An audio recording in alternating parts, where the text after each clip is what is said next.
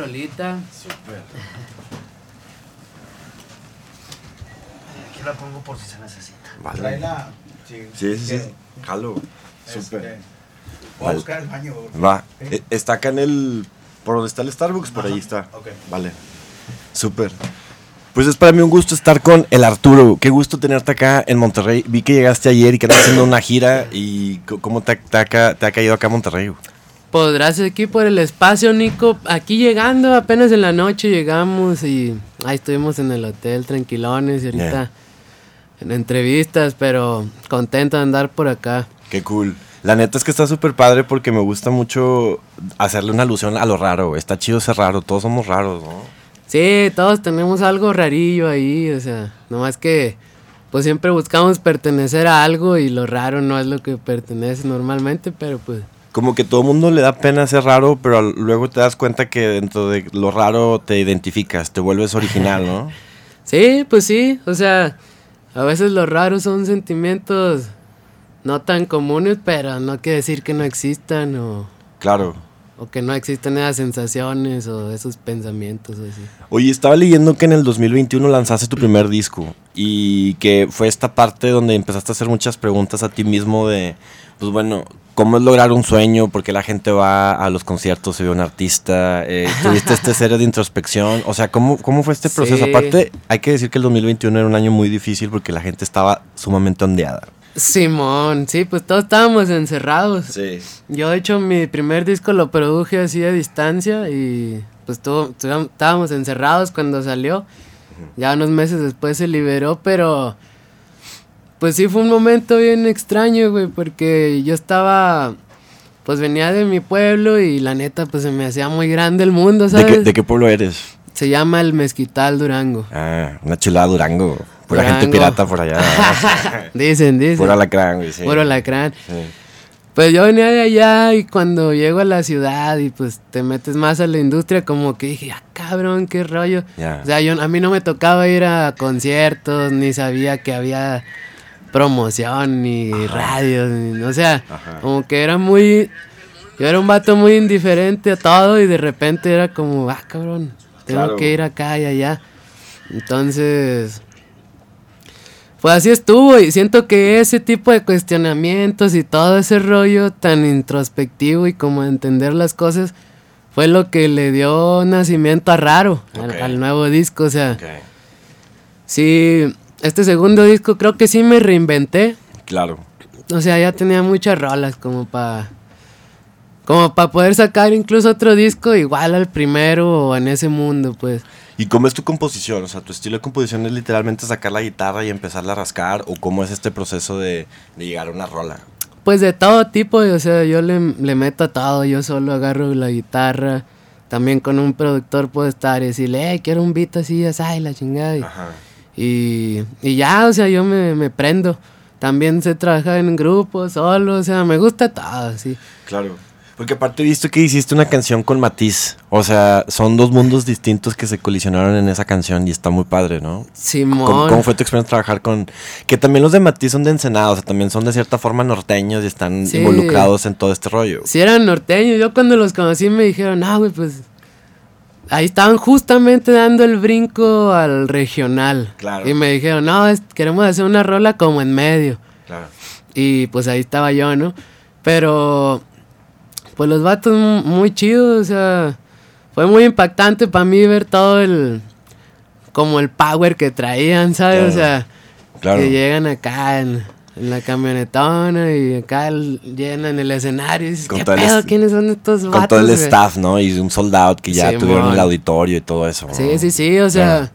para mí sí fue como que quiénes son estos vatos, o sea, sí los ubicaba, Claro. pero ya verlo ahí en acción y, y todo eso, pues te digo que fue impactante. Que también grabaste algo con los rumberos y con Majo Aguilar. Y también, este, pues ya trabajar con alguien de la dinastía Aguilar también ya empieza a marcar el nombre, ¿no?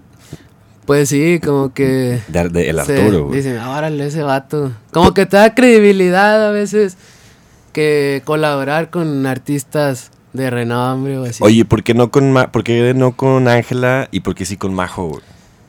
Pues Un tema un rollo, o sea, no fue así como, ¿sabes qué? Ángela no y Majo sí, o sea, Ajá, fue como teníamos una rola y dijimos, pues hay que invitar a la Majo Aguilar, o sea, pero no fue como que vamos a invitar a Majo y Ángela, no, o sea, nomás fue así como, ah, la Majo. Que salga.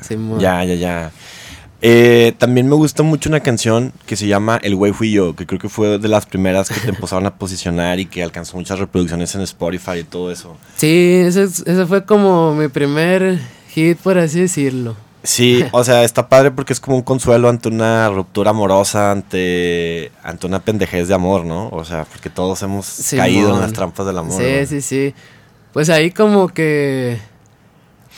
Sí, era como la historia ahí que yo quería contar de que estaba saliendo con una morra y, y como que me quería, pero yo seguía acá bien clavado con otra o, cosas así, ¿no? Entonces, pues ya, bye. Ya, Y de eso trata, el güey fui yo. claro. Y me gustó mucho una canción, la última del disco Raro, güey. Respira, güey. Es una canción, Arre. un gran cierre, güey. O sea, de hecho, yo en la mañana la estaba escuchando y hasta me salió una lagrimilla porque a veces está padre, está, es- tenemos tanta distracción ahorita y tanta presión social de muchas cosas y de pronto decir, bueno, respira y deja que fluya todo, me parece un, un- una- un alivio, ¿no? ¿Qué onda con esa Ah, canción, bueno. ¿De dónde salió? Qué perro, carnal. Eh, esa canción sale un momento medio... Pues, ¿qué será? No, Triste. no sé si oscuro. Ok.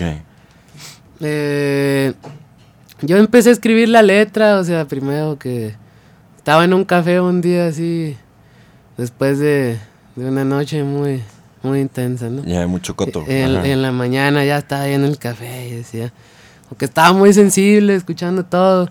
Y esa primera parte es así, pero después como que pues fue agarrando forma esa rola.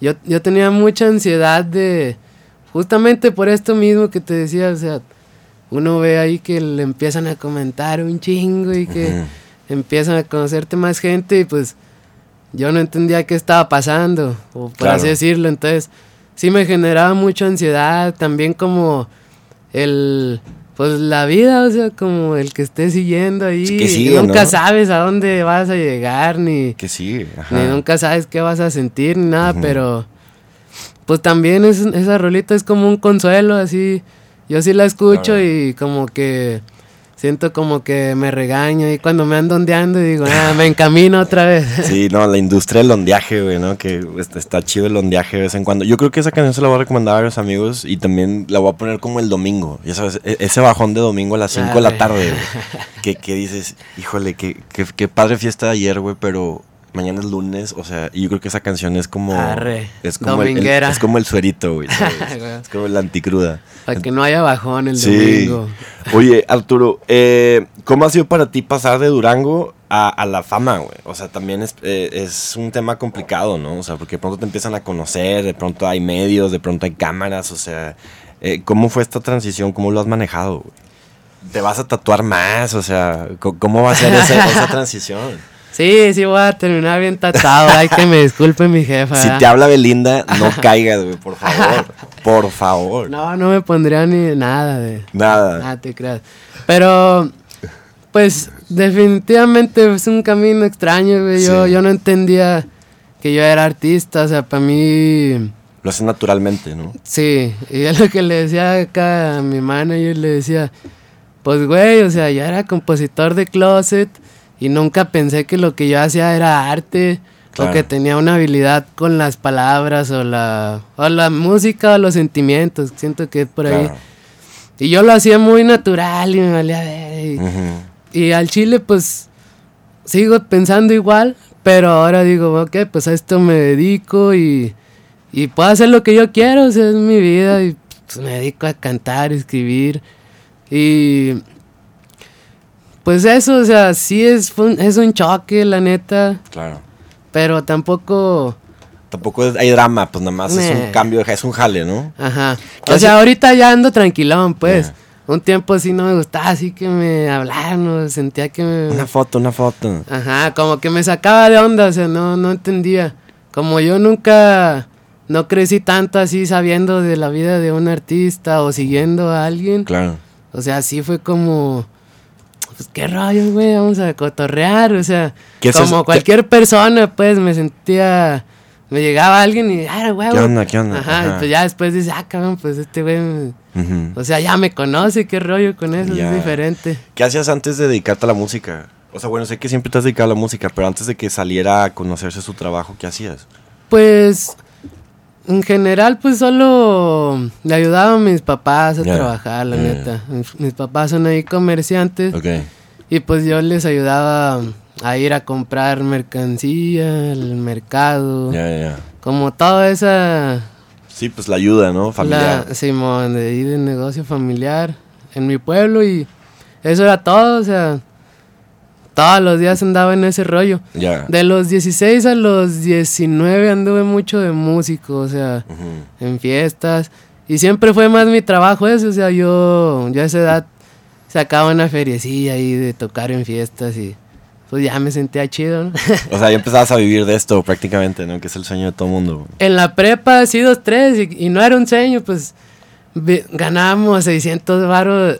Al principio cobramos 600 pesos la hora. Ya. Y ahí nos traían tocando ocho pinches horas. Ya, sí, sí, claro. Pero, pues sí se disfrutaba, o sea, yo como que cuando me enamoré de la música, ni fue tanto por andar ahí, no fue tanto por escribir o así, fue más como andar ahí en el, en el cagadero, en la fiesta y la gente Claro. en la noche pisteando, todo eso como que a mí me En gustaba. Llegar ahí a cobrarle al vato de la fiesta y todo eso era como, ah, güey, esto está chido. Ya. O sea, eso me da lo que yo decía, ah, quiero ir allá. Y como nos traían en todos los pueblos allá en Durango, pues estaba chida la experiencia. Fue un morro de 16, 17 y que te den la comida y chévere y Sí, te traten claro. acá, pues es como. Te están ah. dando todo. Sí, ¿Cuántos años tienes ahorita? Ahorita tengo 23. Órale, qué chulada, güey. Qué chido. Oye, ¿y cómo ves esta fusión de la música eh, regional que ahora es urbana, no? O sea, Karim León, Grupo Frontera, güey, todo este, Natanael Cano.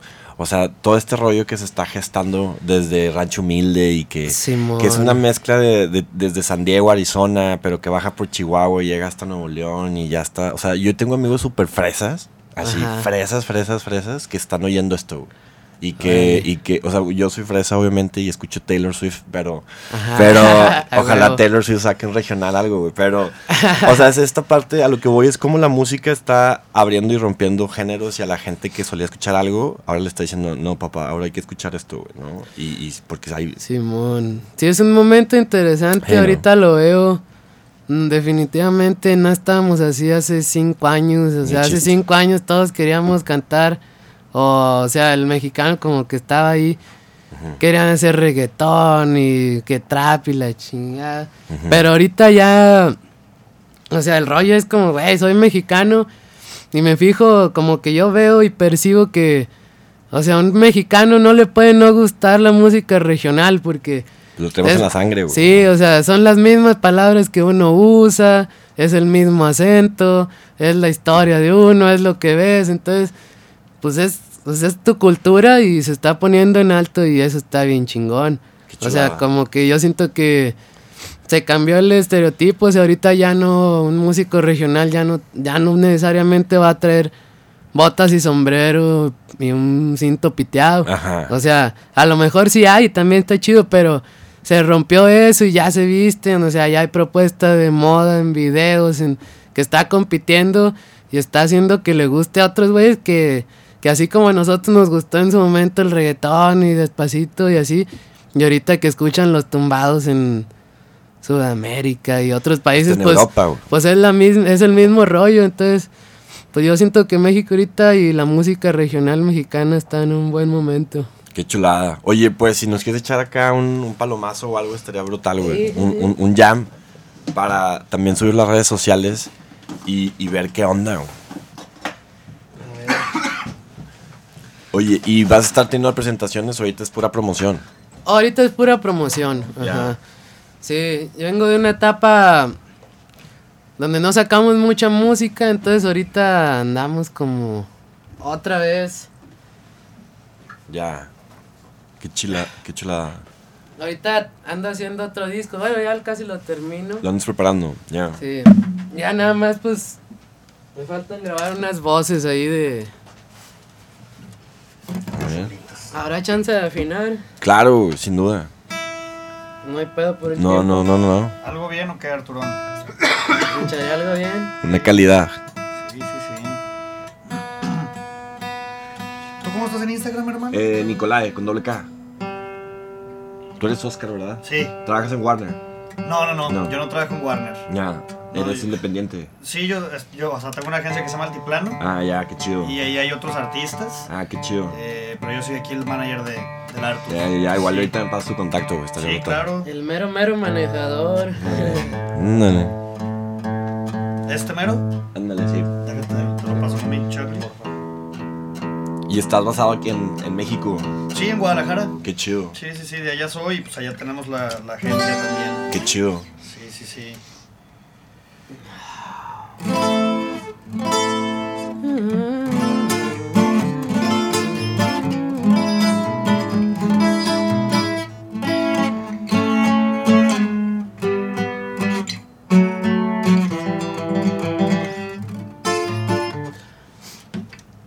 Normalmente la toco con bajo quinto, pero A ver. esta es versión guitarra. ¿Qué? Ahí te va. Esta canción se llama Algo Bien, algo como romántico y 420. ¿Ok? Se antoja. Dice: Tengo contenta a la princesa y después me llega el premio. Aventamos nubes grises y después unos becerros. Cotorreamos toda la noche, fume y fume, qué chulada.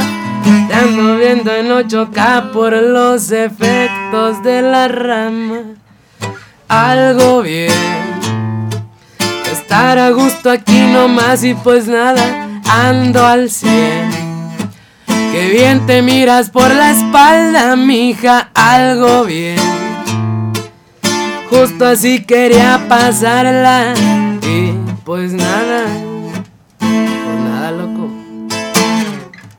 Pasen el porro, sigan forjando y que amanezca que nada es fatal. No sigue bailando, sigue cantando, no sean malita, quédate otro rato. No digas nada, solo agarra chido el mood. Todo al chingazo con rolitas del Snoop. Ay, qué bien suena el bajo y más cuando estás tú. Bien pachipedo antes de irme al ataúd. Ando al 100, algo bien. Ando al 100, con el efecto THC, algo bien. Ando al 100, vente al trip, súbete, algo bien. Ando al 100, con el efecto THC, algo bien. Estar a gusto aquí nomás y pues nada, ando al 100. Que bien te miras por la espalda, mija, algo bien. Justo así quería pasarla y pues nada. Pues nada, güey.